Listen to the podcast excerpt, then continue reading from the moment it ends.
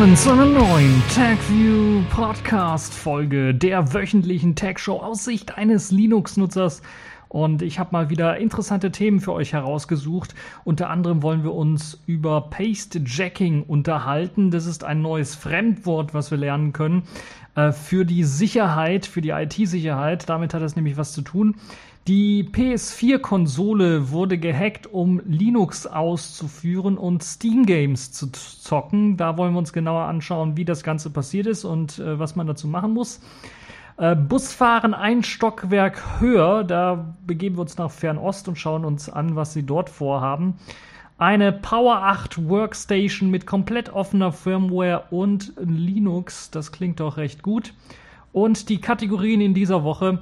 Äh, Netzpolitik, dort schauen wir uns die Ausweitung des Staatstrojaners und das ja, illegale Legalisieren an. Die Pfeife der Woche ist diesmal wieder Microsoft geworden. Die Distro der Woche ist diesmal Fuguita.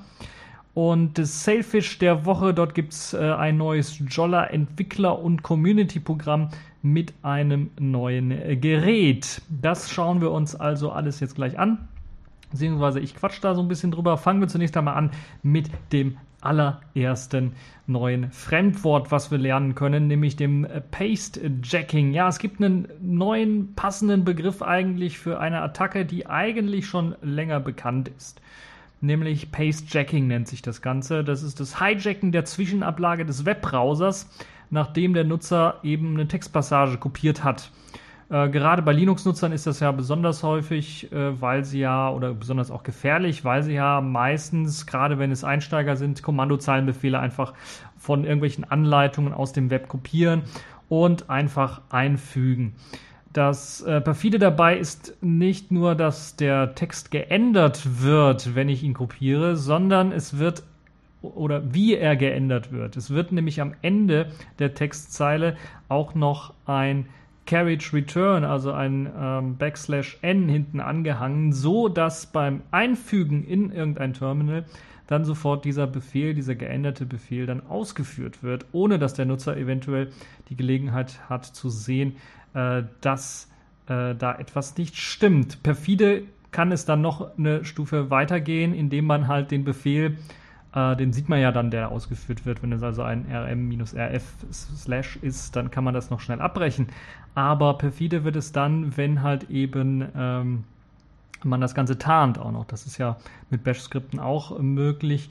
Äh, man kann in dem Zusammenhang das Ganze dann auch mit dem Clear-Befehl ähm, ähm, benutzen und das halt eben dem Benutzer dann so vorgaukeln, äh, dass er eben eine andere Eingabe äh, oder ein anderer Befehl ausgeführt wird, indem man halt diesen anderen Befehl ähm, äh, oder den eigentlichen Befehl, den man eigentlich kopieren wollte, dann einfach simuliert in dem Fall äh, mit ähm, äh, üblichen Echozeilen und in Wirklichkeit wird im Hintergrund dann die Platte gelöscht oder was äh, auch immer gemacht. Halt, das ist schon ein sehr, sehr perfider Hack. Paste-Jacking nennt sich das Ganze, ist äh, für mich ein neuer Begriff. Jetzt gibt es halt eben äh, eine andere Art und Weise, das zu machen. Vorher war es ja über HTML-Text ging es irgendwie, dass man sagen konnte, okay, der Text ist unsichtbar und äh, man meint, man kopiert halt eben den Text, den man dort sieht. Und in Wirklichkeit hat man dann einen unsichtbaren Text darunter irgendwie kopiert und den fügt man dann ein. Jetzt wird das Ganze anders gemacht, nämlich mit Hilfe von äh, JavaScript versucht man das dann irgendwie äh, zu machen, dass halt die Copy-Funktion des Browsers selber wird dabei ausgenutzt und äh, dort dann einfach was anderes hineingeschrieben. Ja, äh, üblicherweise kann man bei den ganzen Terminal-Emulatoren dann immer noch irgendwie hochscrollen, wenn man so einen Clear-Befehl eingegeben hat und dann äh, den eigentlichen Befehl sehen, der dort ausgeführt worden ist. Aber wenn man das wirklich geschickt macht und dann auch äh, einen anderen Befehl simuliert, darstellt, dann kann es wirklich dazu führen, dass äh, das dem normalen Benutzer nicht so auffällt. Gerade den Einsteigern sowieso nicht. Ja, Terminal-Emulatoren müssten hier eigentlich aus meiner Sicht ein bisschen mehr für Sicherheit sorgen.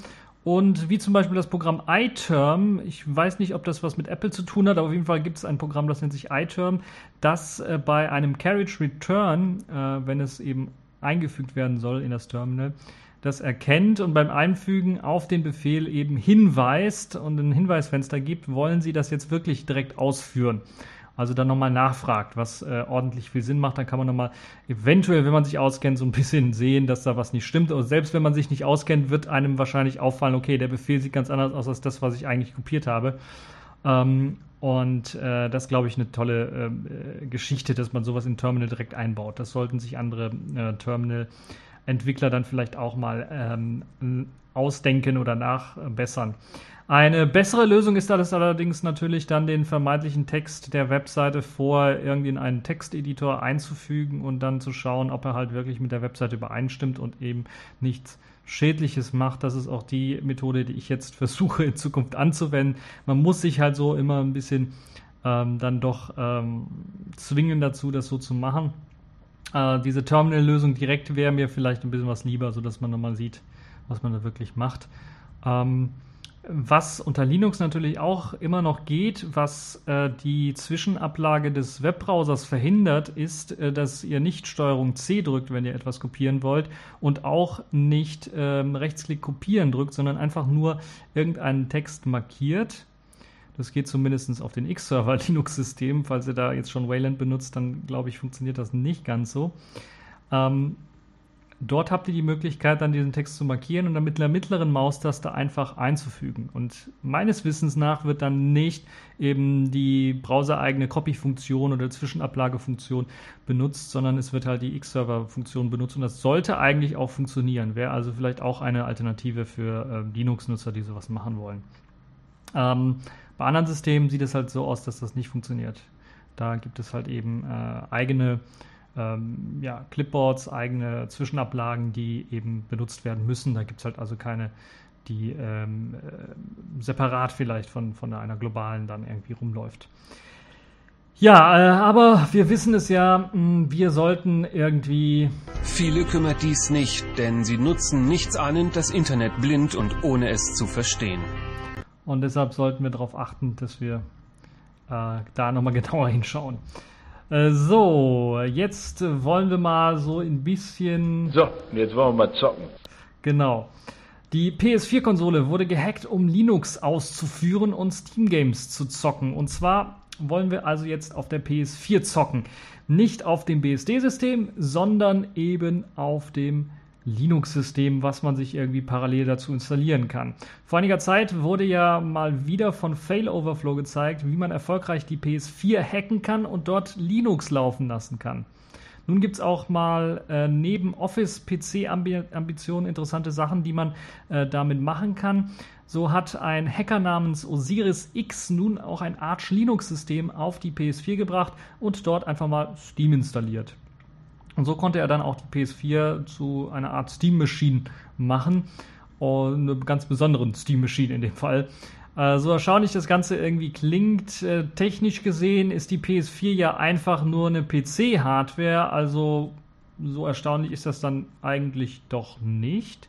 Wobei natürlich man beachten muss, dass das ganze Austricksen der ganzen Sicherheitsmechanismen, die Sony extra dafür in die PS4 eingebaut hatte, damit man kein normales System installieren kann, äh, kann. Und wenn man nur ohne Zugriff, und wenn man es doch irgendwie schafft, dann nur ohne Zugriff auf das volle Potenzial der Hardware. Und das ist dann eigentlich das Erstaunliche, dass das einer geschafft hat. Natürlich ist klar, Sony gibt Geld dafür aus, es zu verhindern, dass man da normale Programme drauf installieren. Das heißt, die haben da extra Ingenieure, die da, was weiß ich, wie viele Monate daran gearbeitet haben, ein Sicherheitskonzept zu entwickeln, das nicht nur irgendwie vor Raubkopierern schützt, sondern auch davor, irgendwelche modifizierten Anwendungen auszuführen oder ein Linux-System auf den äh, ja, eigentlichen PC der PS4 dann zu installieren. Und dafür gibt's halt eben, äh, wurden wirklich Entwickler bezahlt, die da mehrere Stunden an so einem Anti-Feature eigentlich gearbeitet haben, eine Einschränkung der ganzen Hardware-Fähigkeiten auf das, was Sony haben möchte.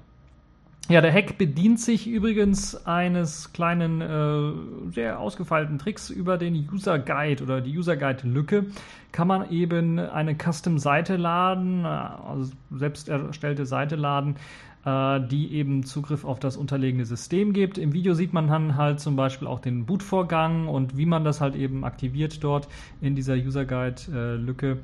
Und äh, man sieht aber auch, dass dieser Bootvorgang einige Zeit in Anspruch nimmt und so etwa zwei Minuten braucht, bis man wirklich auf einer grafischen Oberfläche ist. Und dann, äh, wenn man Steam im Autostart hat, dann dauert es auch noch mal ein paar Minuten, bis das auch wieder richtig hochfährt. Ähm, also das startet auch nicht so schnell. Ganz am Ende des Videos werden dann auch noch ein paar Spiele gezeigt, beziehungsweise ein Spiel, glaube ich, gezeigt. Ähm, das ist allerdings irgendwie kein High-End-Titel oder sowas. Das heißt, man weiß jetzt nicht ganz genau, wie es da mit äh, der 3D-Performance aussieht. Aber 3D an sich funktioniert. Also dieser Titel, der dort gezeigt wird, ist in 3D. Äh, man kann also über die Ausnutzung der Hardware im Generellen noch nicht viel sagen. Es ist aber, es ist also bisher nichts weiteres als irgendwie ein Hack und braucht sicherlich noch einige Zeit, bis es irgendwie richtig nutzbar wird und wie man dann sehen wird, ob das dann vielleicht auch mal der ein oder andere ambitioniertere ähm, ja, Bastler dann auch mal angehen möchte. Also das ist momentan wirklich richtig hacky und tricky, deshalb würde ich da für Leute, die die PlayStation 4 sonst noch irgendwie für Spiele benutzen wollen, eher von abraten, falls ihr eine PlayStation 4 irgendwie in der Ecke rumliegen habt und nichts mehr damit zu tun haben wollt oder sowieso keine Spiele mehr zockt, dann könnt ihr euch das mal überlegen, äh, das mal zu machen. Ja, äh, das also dazu. Kommen wir nach China. In China will man einen neuen Bus auf Schienen entwickeln, der quasi auf der Straße über den Autos hinwegfahren kann. Es gibt dafür auch schon eine Firma, die nennt sich Transit Explorer Bus, also wirklich äh, der englische Name. Und äh, die möchten den Bus oder haben bereits schon erste Prototypen gebaut, äh, der 8 Meter breit ist, äh, weil er sich über zwei Fahrbahnen erstrecken soll. Und 4,5 Meter hoch sein soll und 60 Meter lang. Also das auch nochmal natürlich in verschiedene Segmente unterteilt, damit er eben auch in Kurven fahren kann, wie wir das eben von den Gelenkbussen auf unseren Straßen her auch erkennen. Äh, die Schienen für diesen Bus werden dann links und rechts neben dem Fahrbahnrand dann angeordnet platziert. Das Ganze soll per Elektroantrieb funktionieren, also sich fortbewegen und soll bis zu 60 Stundenkilometer schnell fahren. Der Clou an dem Ganzen ist, äh, der Bus steht halt nicht mehr im Stau, weil er die Autos unter sich lassen kann. Das heißt, unten ist er quasi hohl. Er steht also nur links und rechts auf den Schienen. Äh, dann kommen die Autos, dann kommt dieses 4,5 Meter hohe, äh, höher ist dann halt eben der, die Passagierlounge quasi, wo die Passagiere rumsitzen. Und äh, darunter fahren eben die Autos. 1400 ähm, Leute sollen in diesen Bus passen. Das ist schon eine ganze Menge. Also das ist mehr als die knapp 300, glaube ich, die oder 200, die in einen normalen Bus oder Gelenkbus reinpassen. Zumindest hier in Köln. Äh, und ähm, äh, ja, äh, die Businsassen sitzen dann quasi im ersten Stockwerk über der Straße und die Autos sollen dann unten hindurchfahren können, so dass sie zum Beispiel nicht im Stau stehen, aber so natürlich auch, dass der Bus nicht im Stau steht, weil er halt über den Autos, wenn sie im Stau stehen, einfach drüber fahren kann. Allerdings nur bei einer Höhe von zwei Metern, also bis zu zwei Meter, zwei Meter zehn oder sowas ist, glaube ich, angesagt. Ähm, dass die Autos also äh, nur hoch sein dürfen, sonst kommen sie unter dem ähm, Bus nicht durch. Das heißt, LKWs sowieso nicht. Das heißt, es fällt erst einmal flach für irgendwelche äh, Autobahnen zum Beispiel, für Leute, die vielleicht daran mal gedacht haben. Äh, wobei Autobahnen bei 60 Stundenkilometern natürlich ein bisschen was wenig wäre. Es ist halt einfach nur für die Stadt gedacht. Einfach nur für die Stadt, wo keine großen LKWs fahren, aber auch nicht allzu große Transporter oder sowas, die vielleicht dann äh, höher sind als zwei Meter. Und äh, jetzt stellt man sich die Frage, will, warum will man dann sowas eigentlich überhaupt bauen? Na ja doch. Kostenersparnis gegenüber einer U-Bahn ist hier, glaube ich, ausschlaggebend, ist eines der Hauptgründe, weshalb man sowas machen möchte, weil normalerweise möchte man oder muss man, wenn man eben einen guten Straßenverkehr, äh, einen guten öffentlichen Straßenverkehr, äh, öffentlichen Nahverkehr haben möchte, das wollte ich eigentlich sagen, äh, dann muss man wirklich ähm, eine U-Bahn bauen. Das kennen wir hier in Köln, das hat, ist in die Hose gegangen, kostet sehr viel Geld und äh, kann eventuell mehr Geld kosten als das, was man vorher eingeplant hat. In dem Fall sieht es halt so aus, dass man mit diesem Bus halt sehr viel Geld sparen kann, im Gegensatz zum U-Bahn-Bau, wo man wirklich halt bohren muss und das dauert auch ein paar Jährchen. Hier hat man einfach wirklich Schienen links und rechts, die man platzieren kann. Und man muss sie natürlich dann auf jeder größeren Straße platzieren. Man muss natürlich auch bedenken, dass die Straße mindestens zwei Spuren haben muss.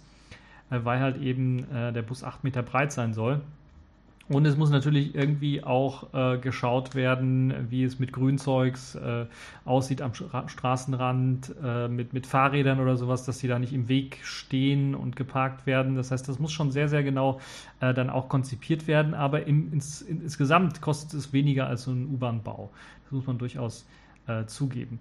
Ja, und wie wir die Chinesen so kennen, ist es halt nicht nur ein Konzept, das man da entworfen hat, sondern man hat einfach mal, äh, man haut das nicht einfach so raus, sondern man hat auch direkt den ersten Prototyp oder man ist dabei, einen ersten Prototypen zu bauen, der äh, dann sogar auch schon in einem Feldtest in einer kleinen Hafenstadt dann ausprobiert werden soll. Äh, da kann man dann mal sehen, wie gut das Ganze dann auch wirklich laufen wird. Auf jeden Fall ein sehr, sehr spannendes neues Transportmittel, auch wenn ich es nicht so wirklich äh, durchsetzen wird, so glaube ich äh, und vielleicht halt dann nur vielleicht in zwei, drei Städten dann eingesetzt wird, könnte es dann vielleicht doch eine Art äh, ja, Touristenattraktion sein. Äh, ich glaube, die Chinesen sind auch die einzigen, die einen äh, Transrapid irgendwo in ihrer Stadt, äh, in irgendeiner Stadt haben sie da, oder zwischen zwei Städten dann äh, gebaut, eine Transrapid-Strecke, die benutzt wird, sicherlich auch für Touristen ein Ziel, äh, da mal mit äh, fahren zu können. Ja, und wer weiß halt, was die Zukunft so bringen wird, äh, können halt alle möglichen Dinge äh, passieren. Kommen wir mal wieder zu einem echten anderen äh, richtigen Rechnertechnik-Thema. Power 8 Workstation mit offener Firmware und Linux. Raptor Engineering hat ein ganz spezielles ATX Mainboard im Programm. Es kommt mit einem IBM Power 8 Prozessor daher, also ein 8-Kerner im Grunde. Acht Speichermodule können bestückt werden. Sieben verschiedene GNU-Linux-Distributionen stehen zur Auswahl äh, für die Installation oder für die mit voller Unterstützung dieses ähm, Mainboards. Es wird keine proprietären Firmware-Blobs notwendig sein, um äh, das Ganze zu betreiben. Dazu nutzt das Talos Board, so nennt sich das Ganze, den von IBM offengelegten Bootcode Open Power Abstraction Layer, kurz OPAL, mit einer eigenen Bedienoberfläche der Petit Boot Interface Oberfläche. Ähm, Baseboard äh, Management Control S-Speed AST 2400, ein sehr, sehr langer Begriff, ist halt eben der, ja, der Baseboard Management Controller, der eben auch einen eingebauten Grafikkern hat und HDMI-Ausgang besitzt. Und äh, der läuft mit einem interessanterweise von Facebook mitentwickelten OpenBMC Firmware Treiber, sprich hohe Rechenleistung gepaart mit komplett freier Software. Also wenn da einem... Hey, da geht er ja das Messer in der Hose auf, ist das ein Hammer. Dann weiß ich es auch nicht. Also einziger dicke Pferdefuß könnte, glaube ich, dann doch der Preis sein von rund ähm, 3700 US-Dollar. Hm, du hast wohl was am Sträußchen. Nee, keineswegs. Man bekommt dafür dann allerdings auch nur die schwächste Ausstattung. Das heißt, Netzteile, RAM und Festplatte bzw. SSD müssen dazu eigentlich noch besorgt werden. Also da kriegt man wirklich nur Prozessor, Mainboard. Ähm, und eventuell muss man, wenn man halt dann auch noch mehr Grafikleistung braucht, noch eine extra Grafikkarte dazu kaufen. Es gibt da ein paar Empfehlungen für ältere Nvidia-Karten, die dann wunderbar auch mit dem Nouveau äh, Grafikkarten im offenen Grafikkartentreiber laufen. Äh, Grund dafür ist, dass Nvidia ihre Treiber, glaube ich, nur für die x86-Plattform anbietet und nicht eben für äh, IBMs Power-Plattform, Power-PC-Plattform. Äh, derzeit wird abgeschätzt, ob die Produktion sich überhaupt lohnt und Leute eben, die eins haben wollen, müssen jetzt bereits schon 1000 Euro Anzahlung leisten und wenn halt eben genug Leute zusammenkommen, dann wird das Teil überhaupt erst äh, in die Produktion gehen. Also ein sehr, sehr interessantes Board, wie ich finde, nur leider nichts eben für Normalsterblich. Das ist schon ein bisschen was schade, weil von der Rechenleistung kommt es dann doch sehr gut und mit eben der Option, dass es wirklich äh, keine proprietäre Firmware braucht, um ordentlich zu laufen, ist das sicherlich eine sehr, sehr gute Alternative. Aber ja, es fehlt wahrscheinlich an äh, Software so ein bisschen, weil GNU Linux-Distribution, okay, schön, dass da äh, sieben Stück verschiedene unterstützt werden. Also steht wahrscheinlich Debian, Ubuntu, äh, Arch und, und äh, Fedora und, und OpenSUSE oder sowas bereit. Also bekanntere Distros, vielleicht auch extra Distros für Power-PCs. Aber in Sachen Software wird wahrscheinlich ähm, einiges äh, fehlen, was die Rechenleistung richtig ausnutzen könnte. Ähm, Spiele werden nicht laufen, also die ganzen Steam-Games sind für x86 ausgelegt, das kann man also vergessen. CAD-Programme, da gibt es ein paar, die professionell auch unter Linux eingesetzt werden können, aber eine Vielzahl wird dann nicht genutzt werden können. Wofür das Ganze hochinteressant sein könnte, auch im Verbund mit mehreren solcher Power 8 Workstations, wäre sicherlich Videoschnitt, 3D-Rendering-Farms äh, oder allgemein so 3D-Geschichten äh, damit zu entwickeln. Das wäre sicherlich äh, eine interessante Geschichte. Da gibt es ja eine Reihe von äh, Filmstudios, die eben Erfahrung haben mit Linux-Maschinen, mit Linux-Boxen, die auch die entsprechende eigene Software dafür haben äh, und äh, die sicherlich damit äh, großartig was anfangen können. Für den Otto-Normalverbraucher leider äh, nichts. Accepted. Connecting. Complete. System activated. All systems operational.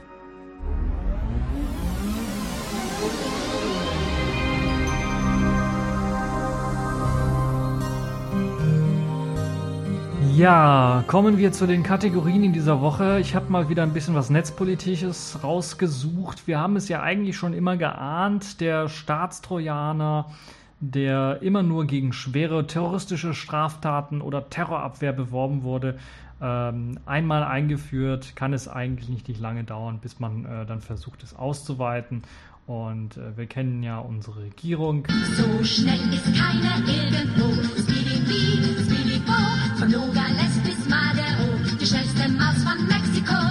Naja, zumindest wenn es um Sicherheitsgesetze geht.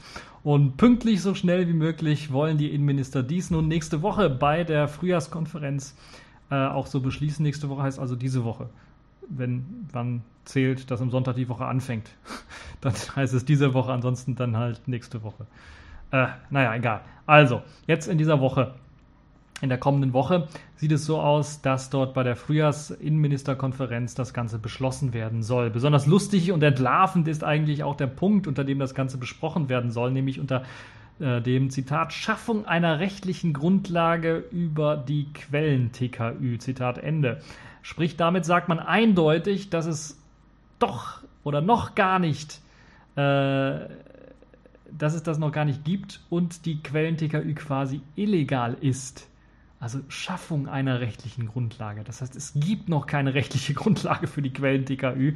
Und ja, man möchte also im Grunde genommen Illegales jetzt legal machen oder legalisieren. Ähm, naja, zumindest wenn es um die Strafverfolgung geht, äh, denn da darf man sie eigentlich nicht einsetzen, diese Quellen-TKÜ. Und äh, man darf sie nur zur Terrorismusabwehr einsetzen. Aber wir kennen ja die Länder und wir kennen ja unsere Sicherheitsminister, unsere Innenminister der verschiedenen Länder. Das scheint irgendwie viele Länder nicht davon abgehalten zu haben oder sonderlich zu stören. Sie machen es einfach trotzdem. Sie nutzen also eben die Quellen-TKÜ auch eben zur Strafverfolgung, was eindeutig illegal ist. Und äh, ja, manchmal habe ich irgendwie das Gefühl. Wenn du denkst, du hast einen Dummen vor dir, bist du an der richtigen Adresse. Davon bin ich überzeugt eigentlich ja unglaublich, dass man diese Praxis als Regierung der Länder scheinbar duldet und nichts gegen diesen offenen zugegebenen äh, Rechtsbruch unternimmt. Das ist, finde ich, eigentlich ein Skandal, nicht nur skandalös, sondern das finde ich fast fahrlässig, weil das dazu führen kann, dass wir dann irgendwann wirklich in einem Sicherheitsapparat aufwachsen äh, und oder aufwachen auch und äh, dann alles zu spät ist. Naja, es ist mittlerweile noch nicht mal mehr davon die Rede, dieses, diese illegale Praxis für schwere Straftaten zu legalisieren, äh, wie man eigentlich dann vielleicht denken könnte. Nein, man möchte, wenn dann auch alles, sprich auch einfache Straftaten zum Anlass nehmen können, eine Quellen-TKÜ TKÜ durchzuführen und dazu den Staatstrojaner einsetzen. Das heißt, sprich, ich bin mir nicht sicher, aber ich glaube, wenn man ein Auto klaut, ist das keine schwere Straftat, sondern ein Diebstahl. Hoffe ich doch mal. Also außer man geht da mit Pistole vor und äh, schießt einem in den Kopf oder so, dann kommt dann natürlich noch mehr dazu. Aber äh, dann auch mit Quellen-TKÜ vorzugehen oder man, was weiß ich, äh, hat sich irgendwo Mariana besorgt und dann mit Quellen-TKÜ vorzugehen und quasi das ganze Leben auszuspionieren. Oder man hat falsch geparkt. Ist ja alles möglich bei der Regierung und bei den verschiedenen Innenministern, was sie sich da alles vorstellen, dann mit Quellen und Staatstrojaner vorzugehen. Also ein unglaublicher Vorgang, wie ich finde, und das kann eigentlich nicht angehen. Da müssten wir eigentlich alle auf die Barrikaden gehen und sagen, dass wir sowas nicht haben wollen. Kommen wir zum, äh, zur nächsten Kategorie der Woche. Ich will mich nicht großartig aufregen. Äh, das Wochenende ist sowieso schon verregnet genug, da brauche ich jetzt sowas auch noch nicht noch. Naja, kommen wir zur Pfeife der Woche. Microsoft ist mal wieder die Pfeife der Woche. Microsofts mobile Apps machen Werbung für sich selber. Begeben wir uns also zur dunklen Seite der Macht. Give yourself to the dark side. Oder vielleicht doch eher der lustigen Seite der Macht?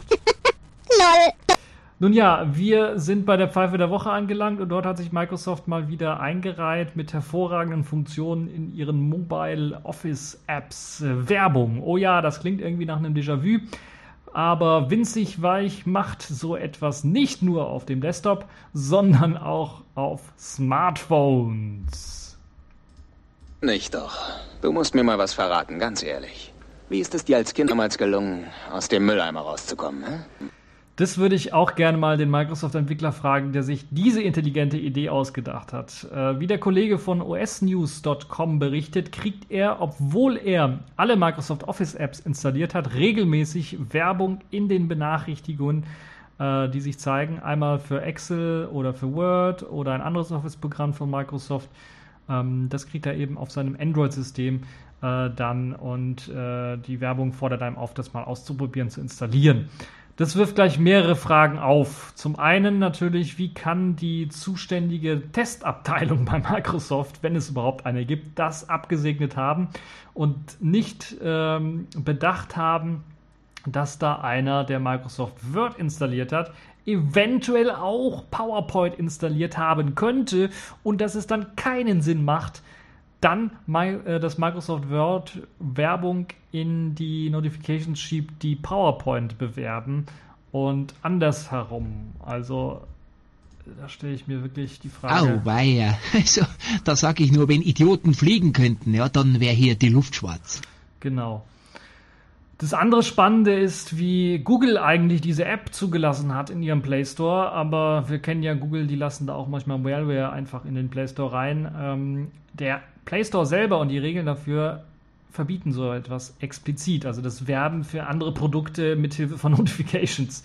Also ich finde zu Recht die Pfeife der Woche in dem Fall auch, äh, weil halt eben äh, das wirklich überhaupt nicht geht. Also mit Werbung zugeklatscht werden. Vor allen Dingen ist es ja so, der Typ hat Microsoft Word, Microsoft PowerPoint, Microsoft Excel, vielleicht sogar Microsoft Outlook oder sowas als mobile Version installiert und jedes Mal kriegt er dann Werbung von Microsoft Word für Microsoft Excel, von Excel für Word, von äh, ähm, äh, und andersherum und von, was weiß ich, Outlook für äh, PowerPoint, von PowerPoint für Outlook oder für Word oder was auch immer das ist doch auf Dauer richtig, richtig nervig, wenn ich sowas in den Notifications drin habe. Man kann natürlich mittlerweile mit Android 6 die Notifications ja einstellen und ein paar Sachen einfach rumlöschen, aber äh, oder einfach ignorieren. Aber das geht ja überhaupt nicht, wie ich finde, dass Microsoft sowas macht. Und eigentlich müsste Google jetzt konsequent sein und Microsoft Apps aus dem Store werfen, weil das funktioniert nicht.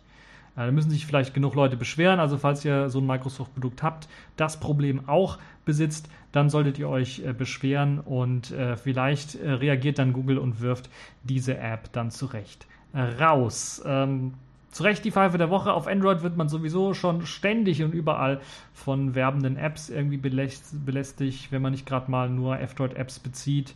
Äh, und auf iOS sieht das dann nicht ganz so schlimm aus, aber mal ehrlich, äh, so etwas geht halt überhaupt nicht. Gar nicht. Also das kann man sich gar nicht vorstellen. Ja, kommen wir zu etwas anderem, was man sich auch schlecht vorstellen kann, nämlich der Distro der Woche. Das ist in dem Fall Fuguita, eine OpenBSD Live-System. Ay, caramba! Sehr, sehr selten so etwas, dass man ein Live-System in BSD bekommt und jetzt noch mit OpenBSD. Also ein kleines, schlankes, portables System. Es braucht gerade mal 48 Megabyte RAM, nicht Gigabyte, Megabyte RAM, um zu laufen. Dann natürlich ohne grafische Oberfläche. Aber dafür bietet halt eben Fuguita eben auch eine Reihe von textbasierten äh, textbasierter Software, die dann ohne Probleme läuft. Fuguita scheint irgendwie japanisch zu sein und heißt so etwas wie Blowfish Disk oder so etwas ähnliches. Also Fugu kennt man, kennt man vielleicht von dem Fisch, äh, diesem, diesem äh, Blowfish, wie heißt das auf Deutsch? Igelfisch, ja. Äh, und äh, Ita ist eine Scheibe oder eine Disk in dem Fall. Und das zusammen kombiniert. Ja, äh, deshalb kommt es auch mit äh, japanischen Schriftzeichen Gedönse daher, also damit man das eingeben kann und sowas. Also für die Leute, die äh, damit irgendwie was zu tun haben, die können sich das auch mal anschauen. Äh, die Softwareauswahl ist recht äh, minimalistisch und also schön minimalistisch gehalten, würde ich mal sagen. Es gibt WEM als textbasierten Browser, wenn ihr im Web also was rumsurfen wollt, ohne Werbung, äh, ohne Grafiken.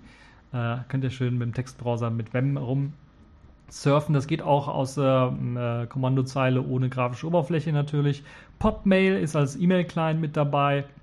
Rise ist als IRC-Client mit dabei. Das kenne ich eigentlich gar nicht. Ähm, ist allerdings scheinbar auch ein Text-Kommandozeilenbasierter äh, IRC-Client. Kismet ist als Netzwerkdiagnose-Tool dabei. Falls ihr ein bisschen WLAN-Diagnose äh, betreiben wollt, könnt ihr das auch machen. Eine Netzwerkdiagnose allgemein.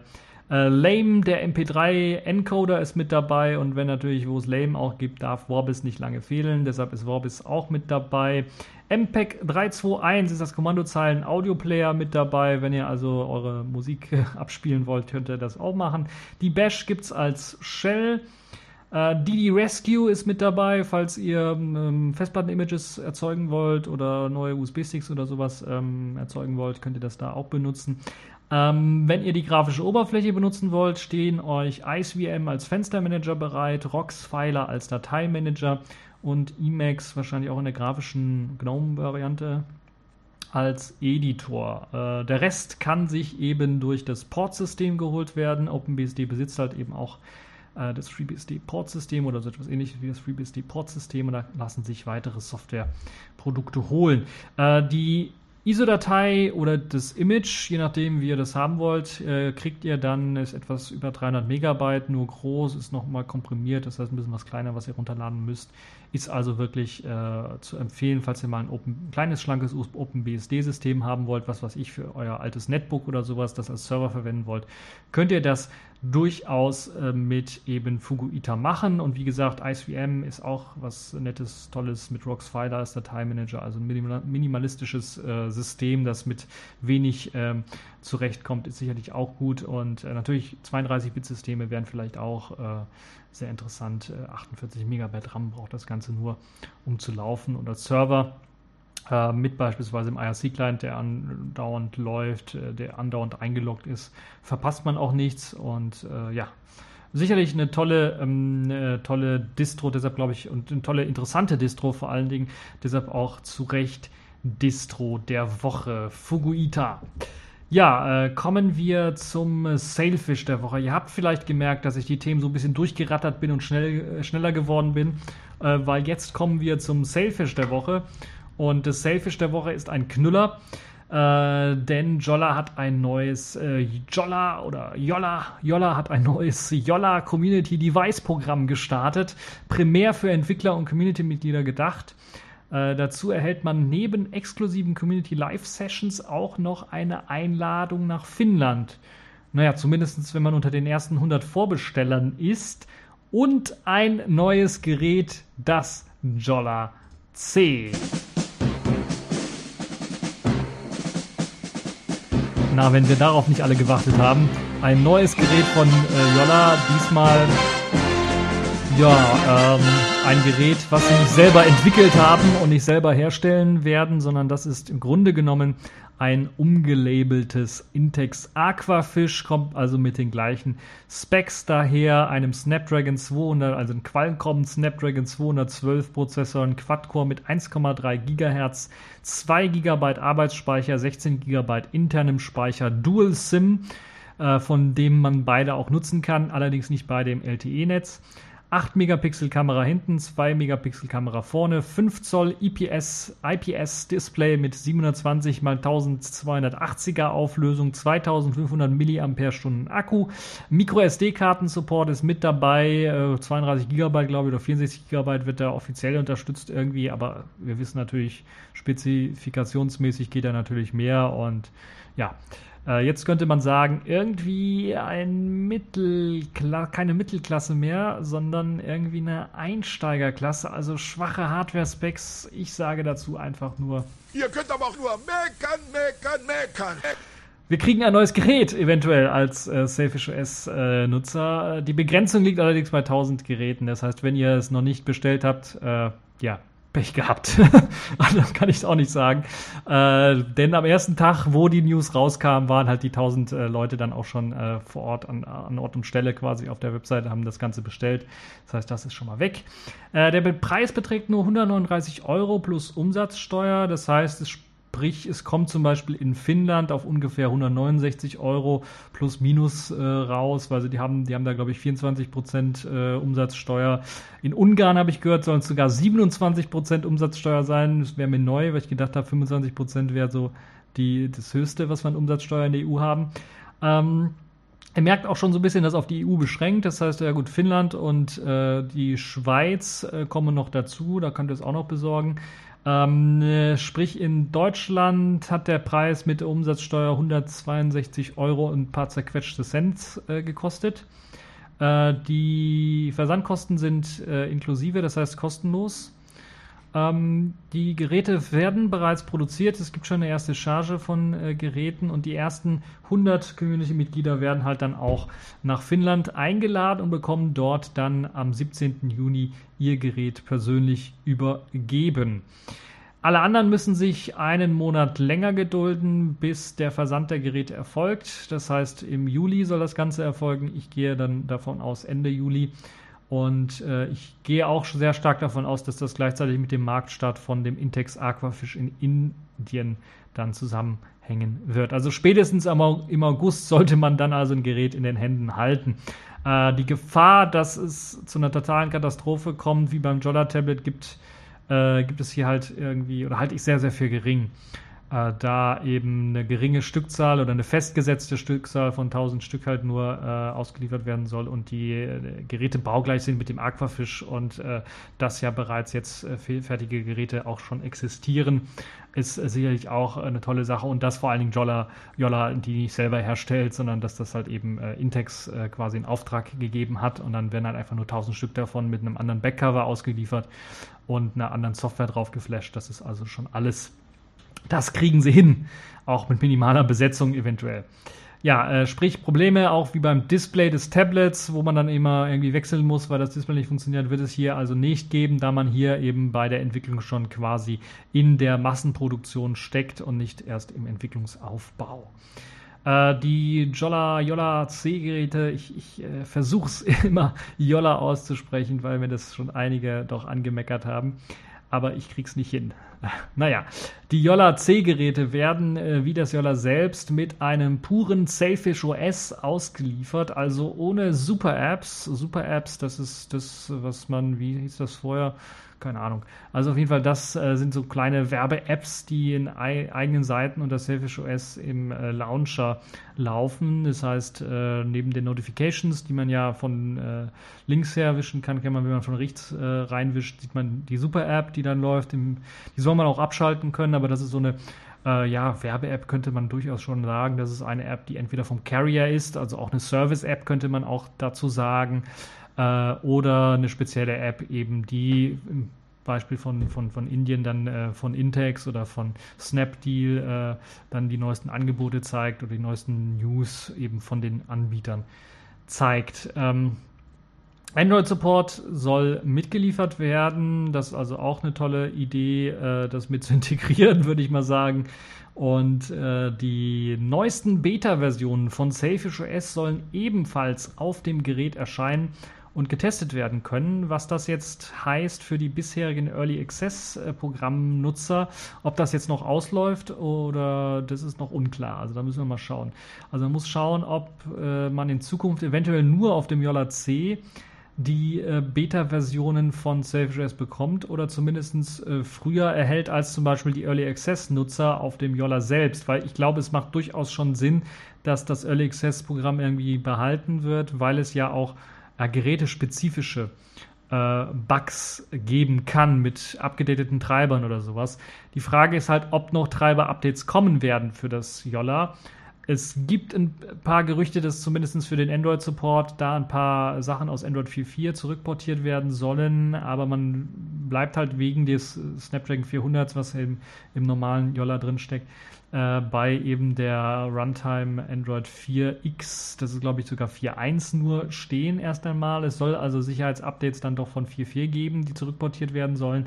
Ähm, muss man mal schauen, wie sich das da weiterentwickelt. Beim Yola C soll das Problem dort nicht so der Fall sein, weil eben äh, es hat einfach die besseren Karten mit einem sehr aktuellen Qualcomm Snapdragon 212, also ein sehr aktueller Chip, der eben auch mit den aktuellen Android-Versionen und äh, Treibern versorgt werden kann und so auch für die Android Runtime genutzt werden kann.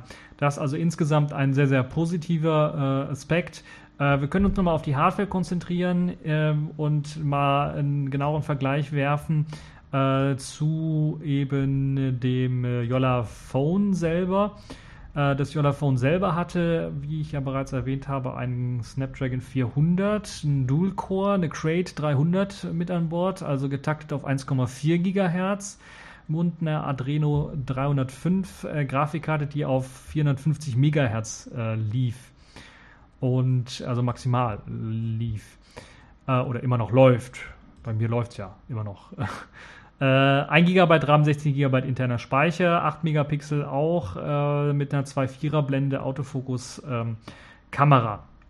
Der Qualcomm Snapdragon 212 ist ein Prozessor, der wirklich im Einstiegssegment äh, angesiedelt ist, von der Leistung her ein bisschen was schwächer ist als äh, die Cray 300, Snapdragon 400 äh, Geschichte. Ist also erstmal vom Takt her 1,3 GHz, hat dafür allerdings vier Kerne.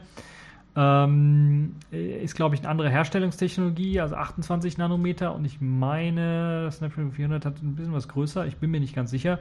Aber es kommt mit etwas neueren Support daher. Also Bluetooth 4.1 wird zum Beispiel unterstützt. Ich hoffe auch mit Low Energy bei, beim Snapdragon 212. 802er 11N ähm, äh, WLAN wird unterstützt, genauso wie beim äh, Yolla auch. Das heißt, ohne 5 GHz Bereich, nur 2,4 GHz Bereich. Und als GPU kommt allerdings eine etwas schwächere Adreno 304 GPU beim äh, Yola C zum Einsatz. Das äh, ist äh, eine Grafikkarte, die nur auf 400 MHz getaktet ist. Also in Sachen 3D-Leistung werden wir wahrscheinlich hm, ein bisschen was schlechter, äh, äh schlechtere Leistung bekommen. Äh, wobei natürlich dann insgesamt, glaube ich, dann äh, doch dadurch, dass der Prozessor erstmal neuer ist, die Leistungsaufnahme geringer ist als beim Snapdragon 400, wir einen größeren Akku bekommen, natürlich auch ein größeres Display, äh, werden wir Akkulaufzeiten bekommen, wie wir es jetzt aktuell auf dem Yolla auch haben. Das heißt, ich habe so jetzt äh, drei bis vier Tage Akkulaufzeit, das ist sehr, sehr ordentlich. Äh, bei intensiver Nutzung sind es zwei Tage immer noch. Das ist immer noch sehr, sehr ordentlich. Bei intensiver Android-App-Nutzung und Spielen und so ein Kram, dann ist es nur ein Tag, aber dann ist es immer noch äh, ein ordentlicher Wert, würde ich mal sagen. 64-Bit äh, wird von beiden nicht unterstützt, äh, das wissen wir von den Prozessoren.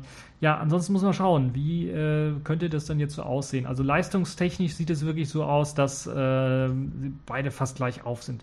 Ist natürlich klar, der Crate 300 damals, das war, oder der Snapdragon 400 in dem Fall, ist eine stärkere CPU damals gewesen, auch äh, die GPU etwas stärker.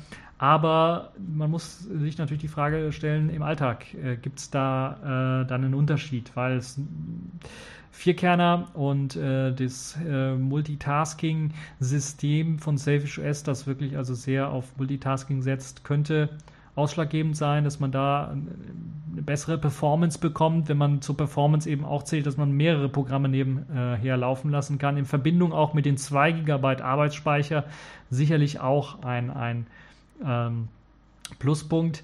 Äh, ganz klar muss man sehen, dass der Qualcomm 212 eben gewählt worden ist, um den Preis von 139 Euro äh, rauszuhauen. So viel kostet nämlich das Gerät. Die Umsatzsteuer kriegt ja, ähm, äh, kriegt ja Jolla dann nicht. Ähm, und, oder muss, muss ja sowieso abführen. Ähm, Jolla macht damit auch keinen Gewinn, deshalb gibt es auch eben die Beschränkung auf 1000 Stück. Ich kann mir vorstellen, dass vielleicht noch eine Charge bestellt wird je nachdem, wie erfolgreich das Ganze ist. Jetzt erst einmal ist es halt für Community-Mitglieder, die testen wollen, die neuesten Versionen testen wollen. Sicherlich auch für App-Entwickler, die auch vielleicht auf den indischen Markt äh, Apps rauswerfen wollen. äh, und äh, dafür dann eben die gleiche äh, Hardware dann auch bekommen, um das Ganze dann da ordentlich zu optimieren. Ähm, ja, was kann man so als Kritikpunkte wählen? Was ist denn mit dem äh, Display? Könnte man, hätte man da nicht ein Display einbauen können mit, mit 1080p äh, anstatt mit 720p? Äh, das ging nicht. Der Snapdragon 202, 212 unterstützt halt eben nur eben die Displays mit 1280 x 720. Also genau die äh, maximale Auflösung, die wir hier auch rausbekommen. Ähm, 8 Megapixel ist auch das Maximale an äh, Kameraauflösung, die der Snapdragon 212 kann. 1080p Videos mit H264 oder H265 Codec kann er dann de- und encodieren. Da bin ich mal gespannt, wie das aussieht. Ähm, weil äh, H265, glaube ich, momentan noch nicht unterstützt wird, unter Yola zumindest. Für die Aufnahme ist es allerdings ungeeignet. Es kann nur zum Dekodieren verwendet werden. Das H265, also hm, auch so ein fader Beigeschmack so ein bisschen. Aber man muss natürlich sagen, ist ein Entwicklungsgerät. Entwicklungsgerät. Ein wichtiger Punkt, den ich vielleicht äh, auch noch sagen muss, es gibt keine Gewährleistung von, von Yolla selber. Das heißt, ihr kriegt nur die Mindeststandards, die von der EU sowieso vorgeschrieben sind für solche Hardware. Das heißt, ihr dürft das in, innerhalb von 14 Tagen dann zurückschicken, falls es einen Mangel habt. Äh, dann muss Yolla das Ganze natürlich austauschen. Also die ganzen Gewährleistungsansprüche oder äh, Garantieansprüche ich weiß nicht, wie es korrekt heißt, die ihr in der EU sowieso habt für Hardware, die ihr irgendwo kauft, äh, gelten natürlich auch hier, aber es gibt darüber hinaus keinen äh, ex, ex, extro, ex, exklusiven Support für das Gerät selber. Aber das ist, glaube ich, sicherlich für die Leute, für die tausend Leute, die sich das Ganze bestellt haben, äh, kein Hinderungsgrund. Äh, außer das Gerät kommt wirklich defekt daher, was ich nicht hoffe. Ähm, ja, äh, womit kann man diese Snapdragon äh, 212er Geschichte noch vergleichen? Mit einem MediaTek äh, 8121 ungefähr kann man das so vergleichen. Das ist so auch ein sehr preiswerter Armsock. Es ist äh, aus meiner Sicht allerdings gut, dass man hier äh, doch auf einen äh, Qualcomm Snapdragon gesetzt hat, anstatt auf eine MediaTek. MediaTek ist nicht dafür bekannt, äh, großartig äh, ja, ähm, viel Leistung rauszuhauen und vor allen Dingen auch nicht dafür bekannt, dass sie äh, regelmäßig Updates äh, fahren. Äh, natürlich, der, dieser MediaTek äh, hätte äh, in Sachen äh, Support eventuell eine höhere ähm, Kamera supported, höhere auf, aufgelöste Kamera supported, wäre allerdings dann in Sachen Grafikeinheit deutlich durchgefallen mit einem PowerVR SGX Chip der nicht so viel Leistung gebracht hätte wie der Adreno 304. Also, wir können gespannt sein. Ich habe eins äh, vorbestellt, also ich bin unter diesen Vorbestellern. Äh, wie gesagt, im Juli erwarte ich dann meine Lieferung, weil ich nicht glaube, dass ich unter den ersten 100 bin, weil ich das, äh, weil ich unterwegs war, als ich es mitbekommen habe und äh, dann doch noch einen Spot suchen musste, wo ich überhaupt auf die Webseite kam in äh, UMTS-Geschwindigkeit äh, und nicht nur die PRS oder sowas. Nun ja, wenn ich äh, das Gerät habe im Juli oder wenn es dazu weitere Infos gibt, werde ich euch das natürlich auch berichten. So, jetzt sind wir auch schon am Ende dieser TechView Podcast Folge angekommen. Ihr habt gemerkt, ich habe ein bisschen was schneller gemacht. Ich möchte euch entlassen in die äh, nächste Woche. Hoffe, dass dann äh, nicht allzu viel Sturm und Hagel und Regen und sowas erscheint und dass wir dann äh, doch wieder eine gute neue Woche haben. Ja, das war's für diese TechView Podcast Folge. Ich hoffe, es hat euch gefallen und bis zur nächsten Folge.